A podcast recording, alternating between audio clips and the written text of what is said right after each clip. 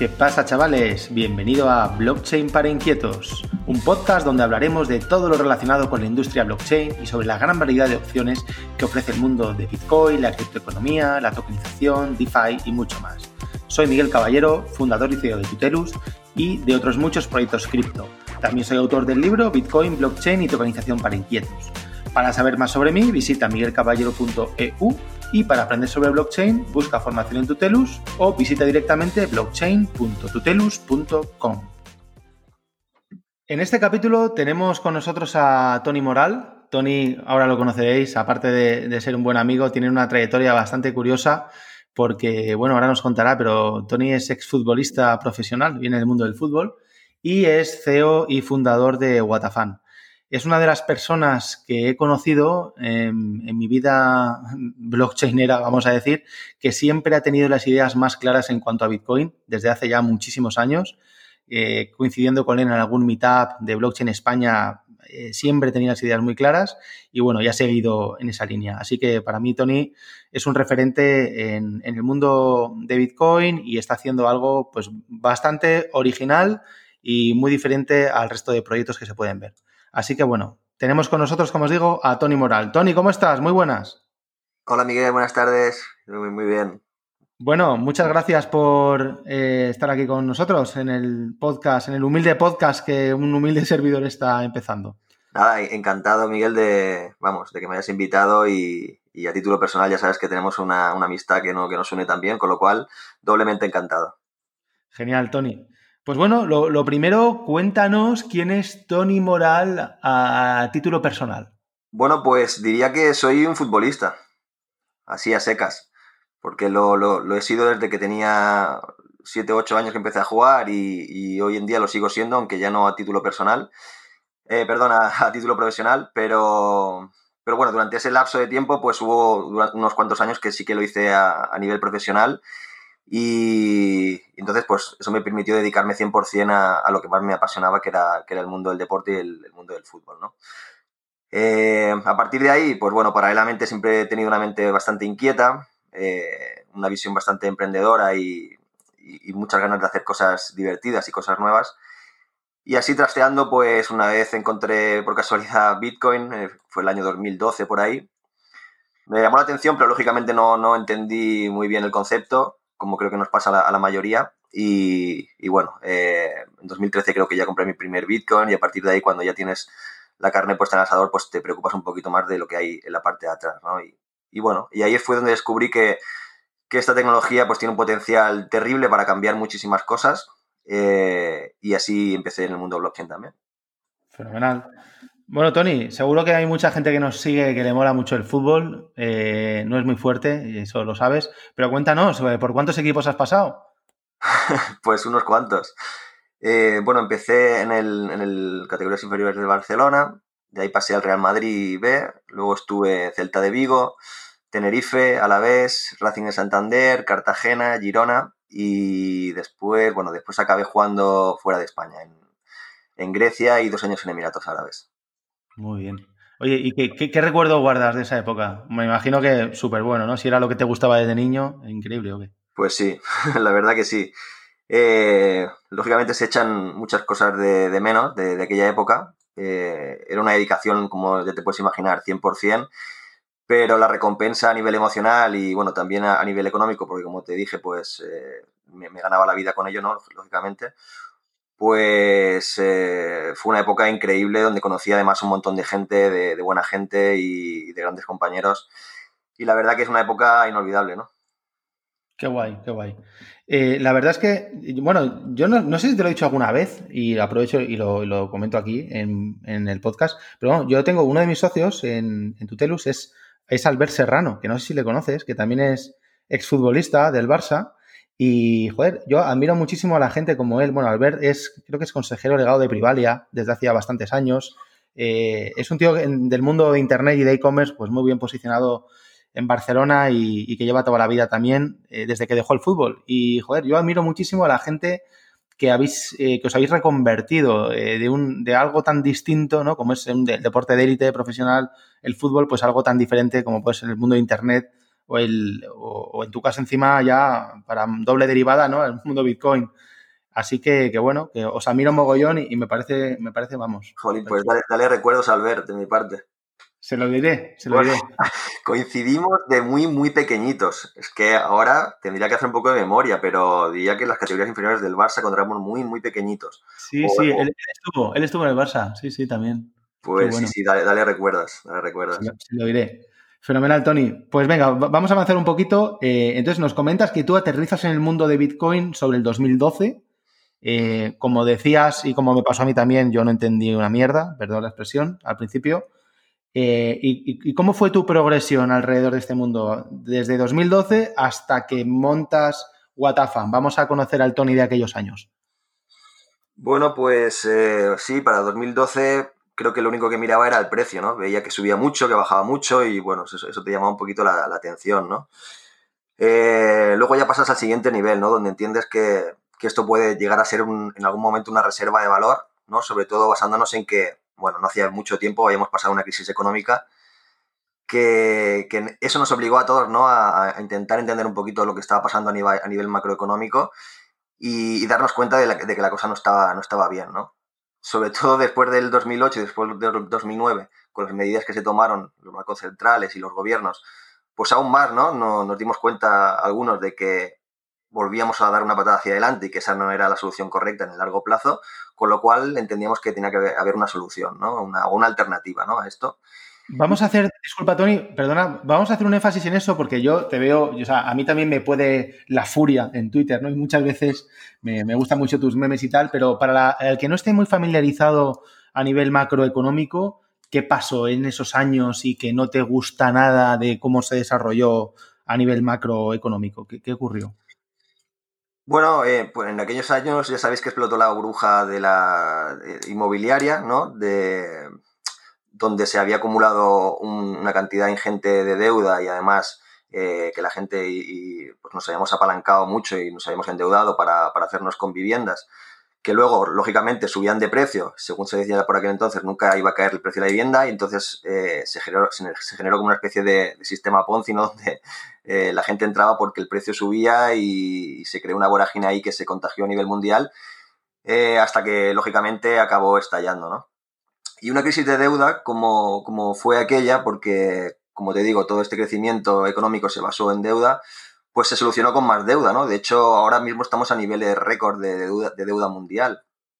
Entonces, si vamos al, paradigma de que, de que, el dinero hoy en día, el dinero fiat, realmente lo que es, es, es deuda, y entendemos que la deuda está en máximos históricos, por ende podemos entender también que el dinero fiat, tal y como lo conocemos, cada vez vale menos, ¿no? Entonces, basándonos en esa inflación que muchas veces todavía no ha llegado a la, economía real, pero sí a activos financieros y otros activos, pues eh, los que estamos un poquito puestos en, el mundo de las criptomonedas y, entendemos el concepto también de, escasez, digital y de un activo que puede ser realmente reserva de valor, aún no siendo físico como es el Bitcoin, pues nos da todavía más fuerza para, creer en, este proyecto, ¿no?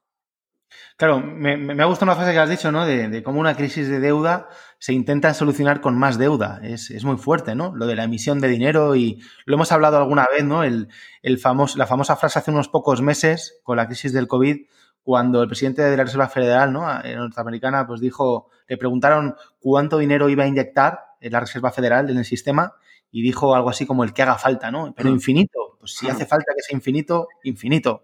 ¿no? Y, cómo es posible que la gente, el ciudadano de a pie eh, o la sociedad en general no, sea consciente de este efecto sobre nosotros mismos como ciudadanos y sobre el empobrecimiento general? Eso es muy interesante, Miguel. Esa pregunta es súper interesante y, bueno, yo te voy a dar mi humilde opinión. ¿eh? Eh, en, en el 2008, cuando estalla la crisis, 2009, la deuda realmente era en gran parte deuda privada. Entonces, cuando tú como, como, ente privado asumes una, deuda, eh, tienes constancia de ello y, ves cada mes cómo te, están pagando la, cuota mensual y sabes que ese dinero no te permite comprar otras cosas porque tienes que ir afrontando esos pagos. Pero lo que se ha hecho ahora es transmitir esta deuda, lo que, lo que hasta entonces era una deuda básicamente privada, ahora es una deuda prácticamente pública en su totalidad. Es decir, que los niveles de deuda privados, pues quizá han bajado en los últimos años incluso, pero los de deuda eh, pública se han disparado, ¿no? Entonces, la sensación que tiene el, ciudadano de a pie es que esa deuda no, no va con él. Porque es una deuda pública del Estado, pero es que al fin y al cabo el Estado somos todos y esa deuda la tenemos que pagar todos. Y yo creo que ese concepto es el que hace que pues hayamos tirado hacia adelante sin que nos hayamos dado cuenta ni, que hayamos valorado la, posibilidad de que, de que, realmente esa deuda es nuestra. ¿no? Claro. Precisamente hoy eh, veía, eh, hoy en el, Consejo de Ministros han aprobado el techo de gasto, pues me imagino más alto de la historia, ¿no? Y sacaba pecho Rufián diciendo eso, ¿no? Que, hoy vamos a tener el, gasto mayor de la historia y bueno, y es muy triste, pero que, que, el ciudadano, como ciudadano, ¿no? Y como sociedad, no nos demos cuenta que al final todo esto, la deuda, pues alguien la tendrá que pagar y la tendremos que pagar nosotros, nuestros hijos o nuestros nietos. Y ahí es donde estará el problema, ¿verdad? A ver, eh, yo creo que lo más importante es conocer el problema eh, y a partir de ahí ver qué opciones hay, porque realmente si nos dirigimos hacia un, proceso inflacionario o hiperinflacionario incluso por la cantidad de dinero que hay en el mercado, pues también hay que entender que la deuda también se extingue con la, con la inflación. Con lo cual, si tú te posicionas de la forma correcta, eh, es posible que le puedas sacar ventaja a esta situación en la que vivimos. Por eso, yo siempre insisto que lo más importante es estar informados y, ser capaces de tomar decisiones eh, ajenas y al margen un poquito de lo que nos venden en el, día a día. ¿no? Muy bien. Genial, Tony. Bueno, vamos a ir avanzando eh, y vamos a hablar un poquito, luego hablamos más en profundidad, pero, pero ¿a qué te dedicas entonces? ¿Qué haces tú en la vida? bueno, pues Ahora mismo soy CEO de, una compañía que se llama Watafan, de un proyecto que se llama Watafan. Y bueno, después de haber hecho varias cosas durante todos estos años en el mundo de blockchain y sobre todo cosas que me han ido sirviendo para, seguir aprendiendo ¿no? y siguiendo un poquito también con la, con la evolución de lo, que, lo que es la, la propia tecnología, pues hace tres años más o menos decidí iniciar un proyecto personal intentando, intentando solucionar un problema que yo había encontrado cuando todavía era futbolista, ¿no? Y si quieres te, te lo explico. Venga. bueno, pues resulta, y esta es una historia real, ¿eh? La gente me dice que sí, si me la he inventado la historia, pero es real. Eh, resulta que, un día, pues, eh, pues estaba navegando por internet y encontré a un, seguidor de un ex equipo mío que estaba vendiendo un autógrafo que yo le había regalado. imagínate que yo no soy un jugador muy conocido, he sido un jugador muy normalito, pero ahí en ese momento se me encendió la chispa, ¿no?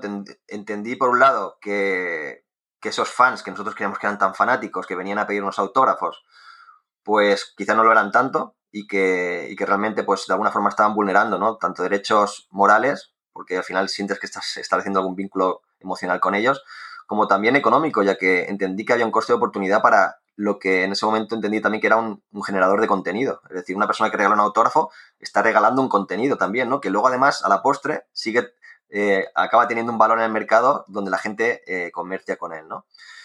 Como yo ya tenía un background pues, eh, y un conocimiento sobre blockchain, de las soluciones que se podían aplicar con el tema de tokenización, firma digital, etcétera, pues me pareció muy interesante llevar ese concepto al mundo digital, al mundo blockchain y convertir esos autógrafos, en ese momento físicos, en algo digital, tokenizado, que se pudiera luego coleccionar, eh, y no solo eso, sino que además se pueda comprar y vender en el mercado secundario de forma abierta y global, pero con una, lógica de negocio incrustada en lo que se llama el smart contract, ¿no? que seguramente tus oyentes ya saben de qué, de qué estamos hablando.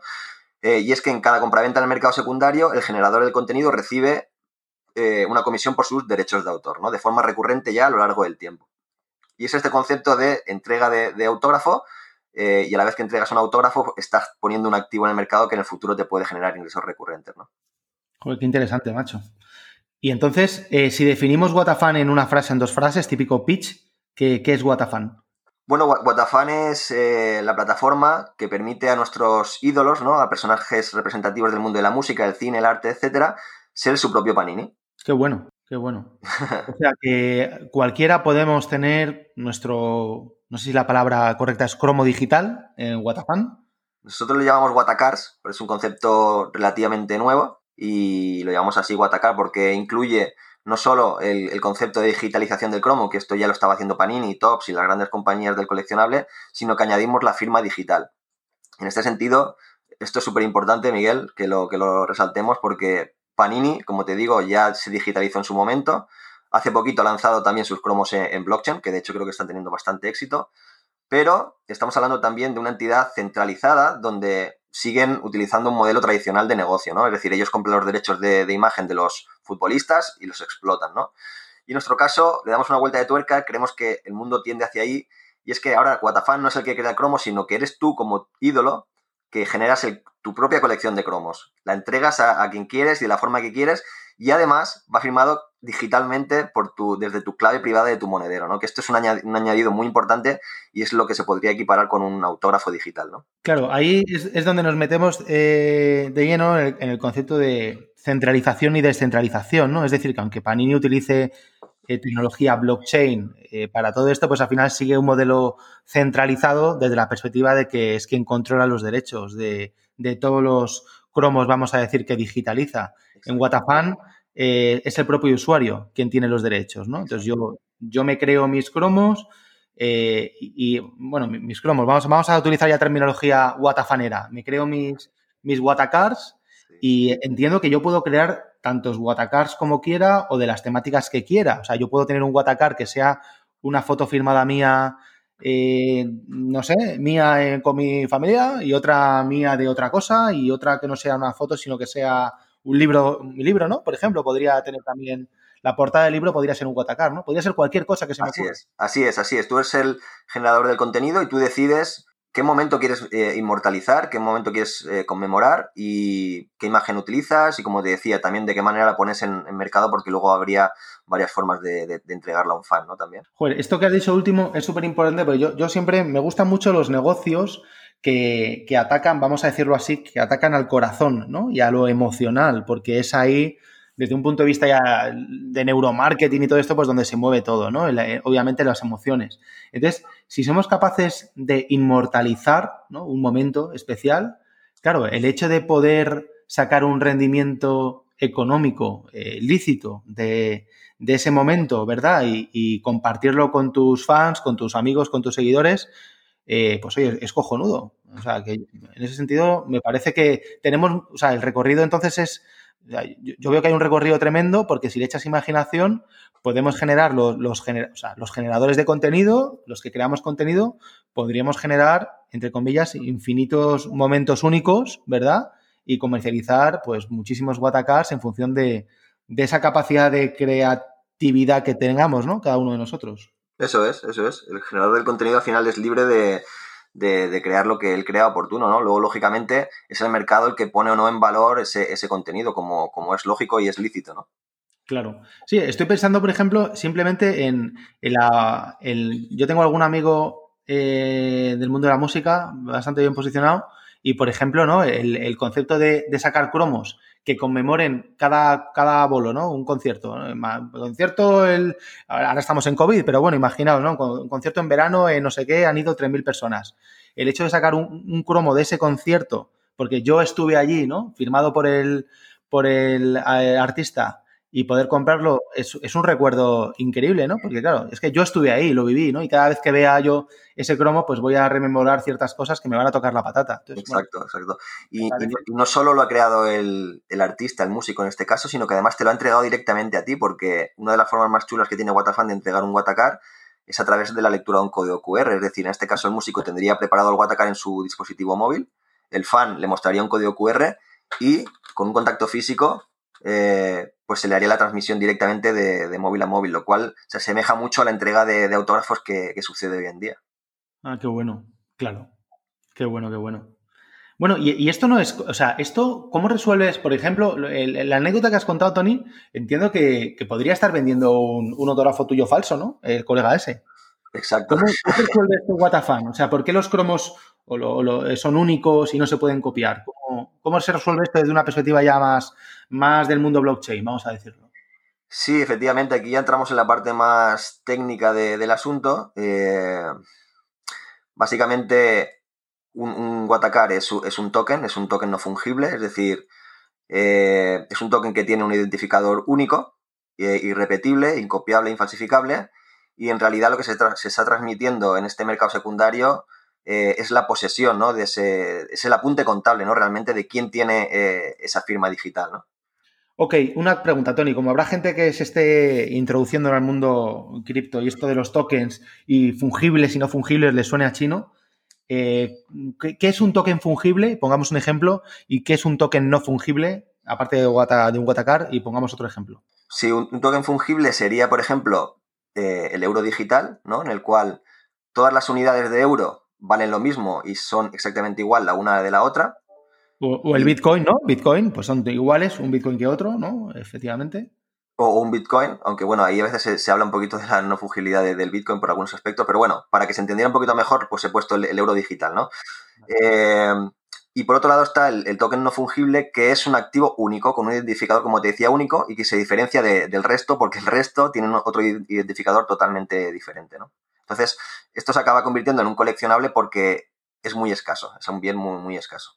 Por ejemplo, en el, eh, si no tenemos en la cabeza la palabra token, y, pero nos vamos a algo no fungible, pues una obra de arte, un, cuadro, es algo no fungible, porque es que un cuadro es único, no hay dos iguales. Entonces, aunque tenga, aunque tenga tres cuadros del mismo eh, artista, eh, cada cuadro es diferente al otro, entonces es no fungible, es único. Pues en, el, mundo de los tokens, pues eso, ¿no? Un token no fungible, un Watacar, es único y no hay otro igual ni se puede duplicar, vamos a decirlo así, ¿verdad? Mm. Bueno, y de hecho, el mundo del arte creo que ahora mismo es el que más fuerza está ganando en, cuanto a tokens no fungibles. De hecho, si te metes en plataformas como Nifty o bueno, alguna más, eh, básicamente los generadores de contenido están haciendo arte. Y es un, es un mundo apasionante, realmente. Bueno, de hecho se vendió hace poco, ¿no? Un, token no fungible por una eh, algo de arte eh, por una pasta, creo, que compraron. Vamos, recuerdo varios cientos de miles de dólares. Sí, sí, seguramente, seguramente, porque la verdad que es una auténtica locura lo que está pasando en el mundo de los tokens no fungibles y, lo que le queda todavía. Claro. Sí, el, arranque quizás más conocido lo tuvimos en el 17 con, los CryptoKitties, ¿verdad? De Ethereum, que al final, pues bueno, gracias a ese jueguecito, eh, todos o muchos conocimos los tokens no fungibles, se pagaron verdaderas millonadas, luego eh, se fue a la mierda, pero bueno, ya quedó, quedó el concepto ese y como tú dices, pues yo creo que tiene un recorrido tremendo. Eh, vamos a seguir un poquito más avanzando eh, sobre tecnología sin, ser muy. Sin, sin, ser muy hardcore, ¿vale? Para que no se pierda el oyente con nosotros. Pero cuéntanos sobre qué blockchain está montada Watafan, eh, por qué, etcétera. Watafan está montado sobre una plataforma que se llama, una blockchain que se llama RSK, Rootstock. Rootstock, RSK en realidad es una copia de, Ethereum, lo que pasa que está construida sobre la blockchain de Bitcoin. Eh, es un concepto que se llama sidechain, ¿no? Cadena lateral. Eh, y que tiene unas diferencias, bajo nuestro punto de vista, bastante importantes eh, en comparación con, Ethereum, ¿no? Por ejemplo. Muy bien. ¿Y por qué? O sea, has introducido muchos conceptos de golpe, súper interesantes. entonces, la, la, primera, por profundizar en esa parte, la primera pregunta ¿no? que te haría es, oye, ¿y por qué te has complicado tanto la vida entre comillas, que no sé si es complicado, pero ¿por qué no te has ido a Ethereum? Si todo el mundo, ¿no? Los RC, los famosos RC721, que son el, protocolo que define los toques no fungibles en Ethereum, están súper extendidos y, bueno, y Ethereum lo usa mucha, muchísima gente. Mm. ¿Por qué? Pues mira, por, creencias. Por creencias porque nuestro, nuestra propuesta, bueno, en primer lugar, cuando nosotros iniciamos el proyecto hace tres años, la mayoría de proyectos eran un white paper, eh, y nosotros dijimos, mira, vamos a hacer un producto de verdad y vamos a salir al mercado con un producto de verdad. Y cuando planteamos el, proyecto Watafan, lo, lo, planteamos no para ganar dinero rápido y hacernos ricos rápido y salir corriendo, como ha hecho, han, hecho muchos proyectos, sino con una visión a medio y largo plazo. Entonces, con esa creencia nuestra de que el potencial realmente está en Bitcoin eh, y con esa visión a medio y largo plazo, creímos, y, lo, seguimos creyendo, que el concepto de cadena lateral tenía más sentido que no eh, Ethereum en este caso, ¿no? Esa es la ¿Y, por, y, por, qué tanto, o sea, y dónde se basa el interés y la apuesta por Bitcoin respecto a Ethereum en el largo plazo? ¿Por qué eres tan maximalista respecto a, Ethereum, por ejemplo? Explícanos. Bueno, creo que una, base de datos, perdona, una blockchain eh, descentralizada y realmente distribuida, ¿no? Que sin una entidad central que lo controle, eh, solo se puede mantener a través de una alineación muy, muy buena eh, y muy difícil de conseguir también de incentivos, eh, en el cual, por supuesto, está el incentivo monetario, que seguramente es uno de los más importantes. Y para que ese incentivo monetario sea durable en el, largo plazo, se necesita que sea lo que se llama hard money, ¿no? De dinero duro, ¿no? Es decir, que realmente sea un dinero en el que vaya a empezar a entrar capital para poder conseguirlo porque en el futuro va a poder servir como una reserva de valor y también como, un medio de, pago, ¿no? Entonces, eso que ha conseguido Bitcoin, eh, ya no te hablo de, poder de computación de la red, no, te hablo de, porque también está incluido, ¿eh? te hablo de, la moneda en sí misma, de ese incentivo que, para el largo plazo va, tiene que ser muy fuerte. Creo que Bitcoin es el único posicionado en estos momentos para, que en el largo plazo esto sea así, ¿no? Eh, también basándonos lógicamente en su composición, en su tecnología, en su escalabilidad, etcétera. Sí, de alguna manera, pues la reserva de valor está clarísimo que Bitcoin la ha demostrado ya durante todos estos años. Eh, y, bueno, y a pesar de todos los ataques o de todas las crisis que ha habido, eh, sigue siendo el activo más rentable de los últimos 10 años. Eh, y, bueno, y Ethereum, pues algunas características de Bitcoin no las cumple, ¿no? En el sentido de máxima descentralización o, bueno, o, incluso reserva de valor al ser un modelo de blockchain eh, inflacionario. Todos los años se generan nuevos tokens, mientras que el, modelo de Bitcoin ya sabemos que es deflacionario, habrá 21 millones de unidades y es imposible que haya más, porque no puede haber. Bueno, es, interesante. Eh, y, por qué irte a una, o sea, y por qué no directamente Watafan? Explícanos para los no, eh, para los inquietos no techies, ¿por qué no directamente no has podido montar Watafan en Bitcoin? Bueno, Bitcoin no, en primer lugar, no permite hacer Mm, contratos inteligentes muy complejos. Eh, nuestra lógica de negocio incluía algún elemento que, nos parecía necesario incluir dentro de un contrato inteligente con, con una lógica un poquito más compleja, lo que se llama el Turing Complete. Eh, y Bitcoin eso en principio, aunque sí que tiene smart contract, pero son muy, muy sencillitos, eh, pues eso no, lo permitía. ¿no? Y luego, el concepto de tokenización en Bitcoin tampoco, tampoco se puede realizar se, hizo ya en su momento, hace unos años, eh, el, primer intento en on-chain, ¿no? que se llama, de, tokenización a través de protocolos como Colored Coins. Eh, pero realmente esto no, es escalable, no, es escalable en el largo plazo, con lo cual pues ese proyecto acabó eh, desapareciendo, el protocolo Colored Coins, y entonces se empezó a plantear la alternativa de cadenas laterales o blockchains alternativas, que fue cuando apareció ya Ethereum o, o RSK en este caso. ¿no? Muy bien, o sea que por lo que dices, entiendo que RSK como que te soluciona eh, los problemas de, lógica compleja a través de smart contracts, porque RSK eh, opera como Ethereum, funciona con Solidity y ejecuta smart contracts exactamente igual que Ethereum, pero en vez de en, vez de, bueno, pues, pues fijar los resultados contra la blockchain de Ethereum, por decirlo así, lo hace sobre Bitcoin, que es mucho más segura, bla, bla, bla, bla, bla. ¿Podría ser algo así, Tony? A ver, yo creo que el concepto más importante a entender es que eh, RSK no tiene su, su token nativo. Es decir, la moneda que se mueve en RSK se llama RBTC y cada RBTC es, equivale a un Bitcoin, ¿vale? Entonces, para crear un RBTC y ponerlo en funcionamiento en, la, en, RSK, tú primeramente tienes que bloquear un Bitcoin. Con lo cual, eh, a diferencia de Ethereum, tú no dependes de un token propio nativo que pueda subir o bajar de precio o incluso pueda tender a valer cero, sino que dependes de ese dinero duro del que hablábamos antes, ¿no? Esto es súper importante. Claro. Sí, sí, en ese sentido, pues te da mucha más eh, confianza a largo plazo de, que, que, al final estás apostando por, la reserva de valor que es Bitcoin, que aunque aquí se llame RBTC, viene siendo lo mismo, porque para tener RBTC necesitas tener BTC colateralizado o bloqueado en un contrato. Exacto, exacto. Esto es un concepto que en ocasiones es difícil de entender y, lógicamente, la mentalidad humana es muy cortoplacista, ¿no? Usualmente, entonces eh, la gente ve imposible o muy difícil, dada la vorágine en la que nos encontramos, que por ejemplo Ethereum, el precio del Ether, se vaya a cero. Eh, la gente ni se lo plantea. Yo es una cosa que sí, si miro a largo plazo, me lo puedo llegar a, creer y, a imaginar, a pesar de que se ha creado un ecosistema brutal y que me parece que, el proyecto es brutal, ¿eh? o sea que eso no, lo niego. Pero creo que en el largo plazo, lo que te decía, ese incentivo monetario tiene que ser algo mucho más fuerte, mucho más resistente eh, como es Bitcoin y por lo tanto, si el valor del Ether tiende a valer cero, el valor de la, red también tenderá a valer cero. Claro.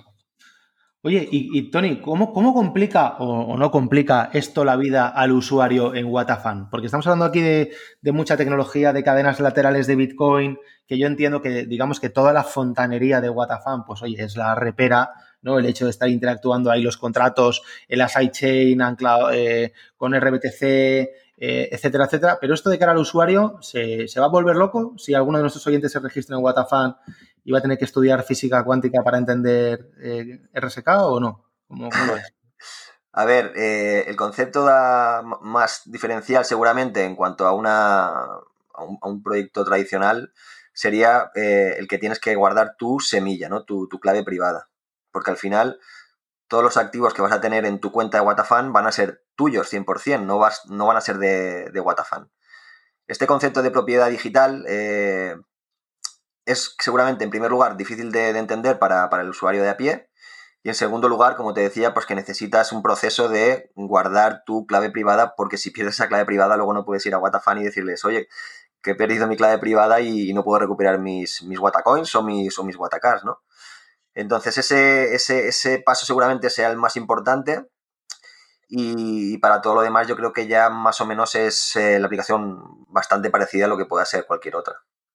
O sea que en definitiva volvemos a, lo de siempre y es un poco la razón de ser. Eh, en este caso voy a hablar un poco de mi libro y no, de mi libro literal, sino de, me refiero de, Tutelus. La razón de ser de Tutelus es, educar, ¿no? Y, todo pasa por esto, ¿no? Por educación, o sea, por entender cómo funciona esto. Eh, si, no tienes ni idea y te pruebas a descargar la aplicación de WhatsApp, pues te puede resultar chocante o extraño lo de la semilla, pero si estás formado y entiendes de qué va el mundo cripto y la famosa frase de not your keys, not your coins, o, bueno, o lo que todos hemos escuchado, ¿no? Que ya, ya hemos hablado de ello muchas veces, ¿no? Al, al, tío de Spider-Man en el coche, la puerta de la biblioteca, ¿no? Recuerda, todo gran poder conlleva una gran responsabilidad. Pues, coño, tenemos que ser todos responsables y si nos dice de guardar unas claves al instalarnos una aplicación, pues que seamos conscientes de que, de que no es un juego. O sea, que las claves eh, va a ser la forma de recuperar eh, todo lo que metamos ahí dentro. Entonces, bueno, pues con una buena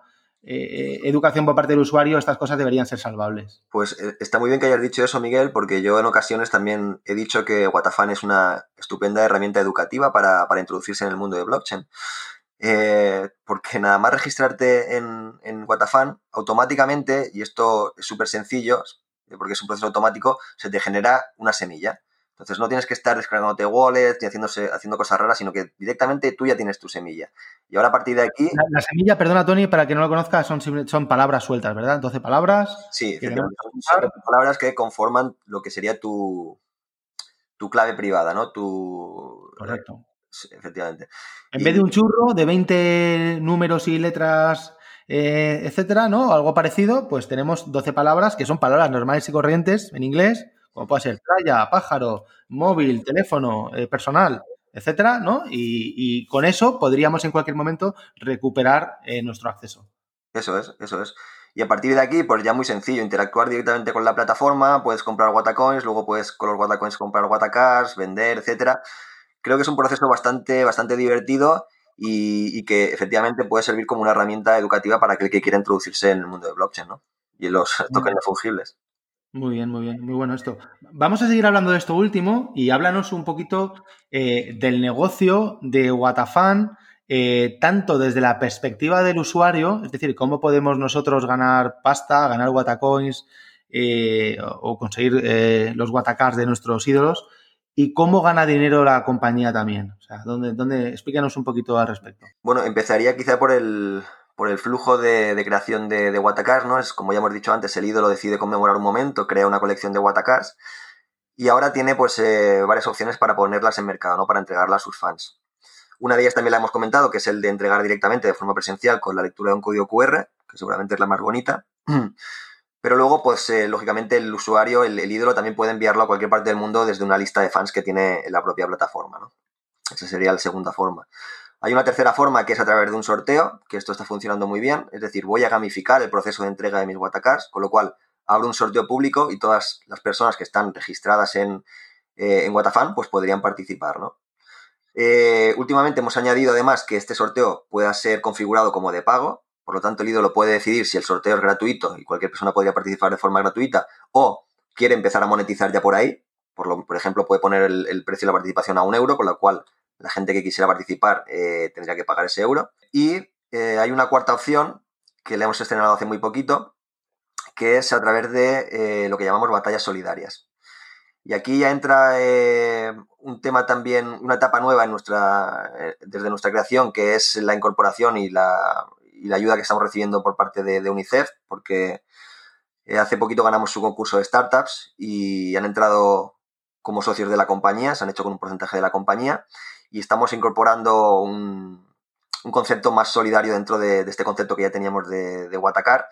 Hemos iniciado con batallas solidarias eh, y para que lo entendáis también una batalla solidaria básicamente es que varios ídolos se ponen de acuerdo para, participar en una de estas batallas, exponen su Watacar en, la web y los fans pueden votar por su, favorito eh, a, través de un pago. Entonces, cada pago, aparte de ser un voto para, el ídolo que le ayuda a ganar la competición, pues eh, sirve también para participar en el sorteo de este Watacar del ídolo, más normalmente algún otro, algún otro regalo, ¿no?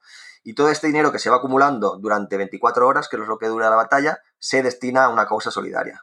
Eh, actualmente estamos haciendo las donaciones a UNICEF y se están destinando todos los fondos a, la lucha de, contra el COVID-19. Qué bueno. Y, joder, es súper bonito, ¿no? Porque al final es una manera de hacer negocio todo. O sea, el, el, ídolo puede ganar dinero, eh, bueno, con el concepto de batalla solidaria encima, pues ayudamos a, una tercera parte y luego el, fan pues puede conseguir ese autógrafo, ¿no? Eh, entiendo que es un sorteo que para participar en, la batalla solidaria, pues yo tengo que comprar una participación, ¿no? Como en cualquier sorteo, y luego ya, pues oye, pues eh, me puede tocar y, qué, y qué guay. Eso es, eso es. La participación es además un voto que ayuda a ganar al ídolo, porque además es una competición en tiempo real donde tú vas viendo la clasificación en todo momento. Eh, y además, sabes que ese dinero va a ser donado 100% eh, a una causa solidaria, con lo cual creo que cerramos el círculo y que, es algo más que interesante. ¿no? De hecho, hoy eh, anunciamos la, cuarta batalla solidaria, después de haber hecho tres pilotos, que por cierto, tú has participado en uno de ellos con, con Taylor. Estuvo muy divertido, también podrías dar tu, opinión. y para, para, las próximas semanas tenemos varias campañas ya programadas algunas de ellas bastante, bastante chulas.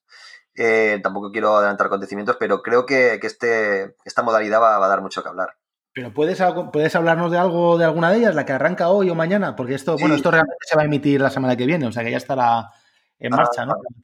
Vale, no, sí, sí, la, que inicia eh, mañana es de dos representantes del mundo del fitness. Y luego la que anunciaremos la semana que viene, eh, me estoy adelantando ya, pero bueno, lo voy a decir, no pasa nada va a ser con 20 futbolistas de la primera división española. Mm, chicas, chicas.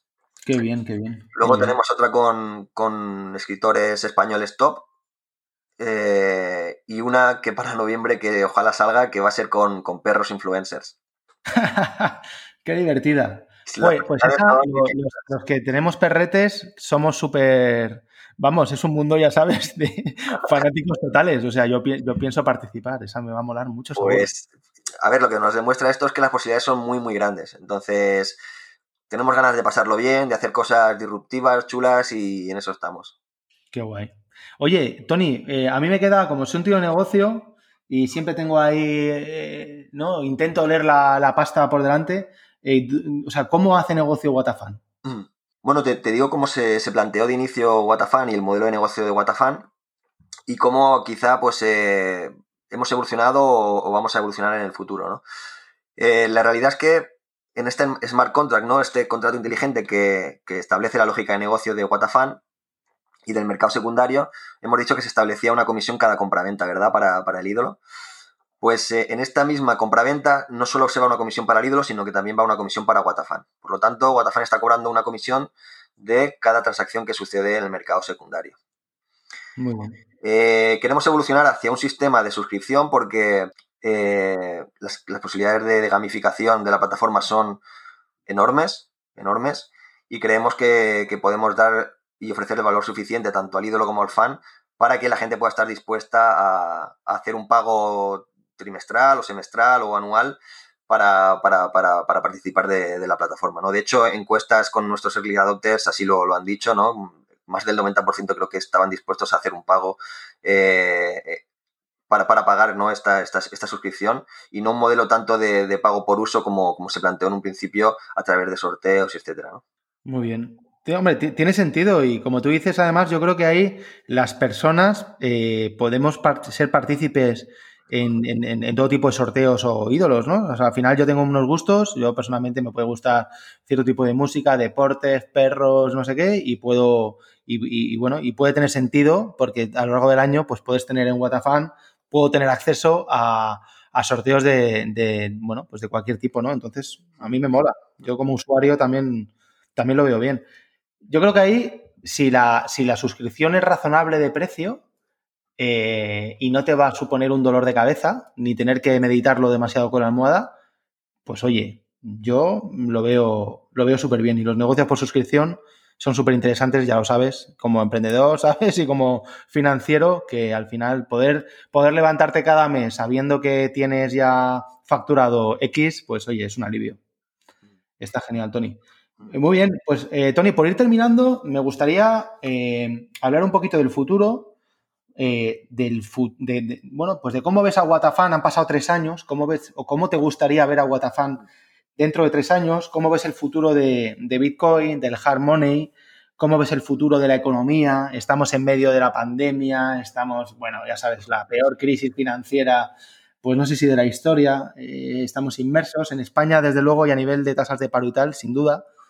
¿Y cómo ves el futuro? ¿Eres un tío optimista? ¿No lo ves muy claro? Cuéntanos. Ostras, son, muchas preguntas en una, ¿eh? eh pero sí, o sea, soy, optimista en el sentido que creo que lo he comentado antes también, que lo más importante eh, es saber lo que está pasando. Saber lo que está pasando. Es decir, me preocupa aquella gente que vive la vida y que no, se entera de, estas cosas que hemos podido comentar hoy, por ejemplo, entre, entre otras muchas. Eh, me preocupa más esa gente que, en realidad, pues por desgracia, pues hay mucha gente así pero también lo veo como una oportunidad para todos aquellos que están eh, atentos, que están eh, pendientes de lo que está pasando, que están viendo, alternativas y lo veo como, una gran oportunidad para que lo sepa aprovechar. Y bueno, y Watafan, pues me imagino que verás, ¿no?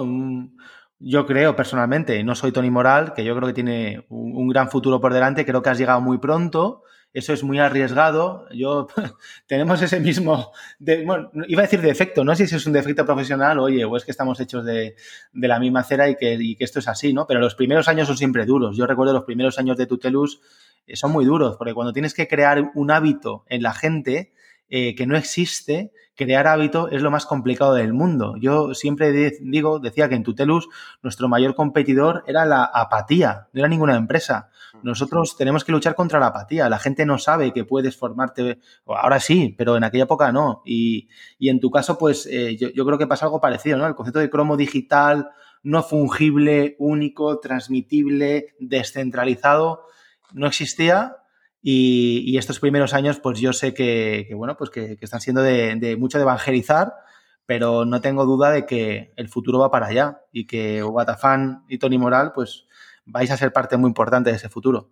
Yo, te lo agradezco, Miguel. Eh, en este punto, pues precisar que, efectivamente, aunque el proyecto se inició hace tres años y pico, estuvimos casi dos años o dos años y algo, que es una auténtica locura, para sacar el primer MVP. Y ahí hemos gastado mucho tiempo y, dinero de, pocos recursos que, tenemos eh, para lo que te decía, para tener un producto real en mercado, ¿no? Entonces, el MVP lo lanzamos hace un año y poco, con lo cual llevamos muy poquito tiempo, muy poquito tiempo, y el que seamos, el que no tengamos eh, músculo financiero muy grande para, avanzar más rápido, pues hace que, vayamos poquito a poquito, pasito a pasito. Pero yo también confío en que, en que esto para, dentro de uno o dos años eh, esté ya realmente consolidado y con un flujo de negocio bastante más elevado. Mira, Tony, yo sé una cosa, tío. Nuestros oyentes, el que, el que nos está escuchando ahora mismo, sí, tú, el que te estás ahora medio riendo ahí con los cascos, nuestros oyentes son tíos y tías de puta madre, ¿sabes? Todos. Y yo sé que conforme estamos hablando ahora mismo, eh, van a abrir el navegador eh, y se van a meter a watafan.com eh, y se van a descargar la aplicación y se van a dar de alta. tienen que probar, tenemos que probar todos el crear tenemos dos aplicaciones, ¿no, Tony? Una para ídolos y otra para usuarios. Cuéntanos un poco. Sí, efectivamente, efectivamente. Eh, la, de, la de ídolo precisamente te, permite mm, pues crear este contenido, ¿no? Porque aquí hacemos un pequeño filtro, porque estamos buscando gente representativa de, cada sector, como ya, ya hemos comentado. Y luego está la parte de fan, que está ya es abierta para todo el mundo, donde como, como, como fan y como seguidor de, estos ídolos puedes recibir esto, estos Watacars. Genial, pues watafan.com, ¿verdad? Eso es, eso es. Fenomenal. Eh, seguro que se, van a instalar. Eh, la aplicación está genial, es súper divertido. El momento, a mí me ha tocado algún, alguna Watacar y he enviado alguna por sorteo y el momento en que la recibes eh, te pones súper contento. O sea, es una cosa que yo creo que tendríamos que vivir todos podemos pensar que es una gilipollez, ¿no? Y dices, bueno, bueno, tío, pues recibir un cromo digital tampoco es, no te, ha, no te tocado la lotería, el gordo de Navidad, pero te hace muchísima ilusión. O sea, creo que es un tema lo que decía antes, que te mueve el corazón y que durante unos minutos estás emocionado y tienes ganas de compartirlo con tus seres queridos y con el mundo. Así que bueno, yo os invito a todos a que os descarguéis la aplicación. Es súper divertida y tenéis que conocer un proyecto tan chulo como el de Tony, Tony Moral. Bueno, Tony, eh, poco más, estamos terminando ya. Eh, ¿Algo que añadir? Pues nada más, Miguel, simplemente agradecerte pues eh, que me hayas invitado en primer lugar, que me hayas dado la oportunidad de, hablar de, mí y, del proyecto nuestro y que además lo hagas con, esa, ese entusiasmo que a mí me, encanta, que lo, que lo hagas así.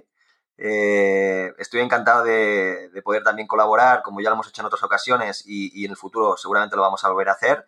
Y, nada, pues muchísima suerte para el futuro también tus proyectos actuales y en futuros.